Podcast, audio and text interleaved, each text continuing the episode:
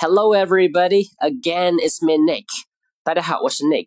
The expression I'm going to share with you today is let's get down to business.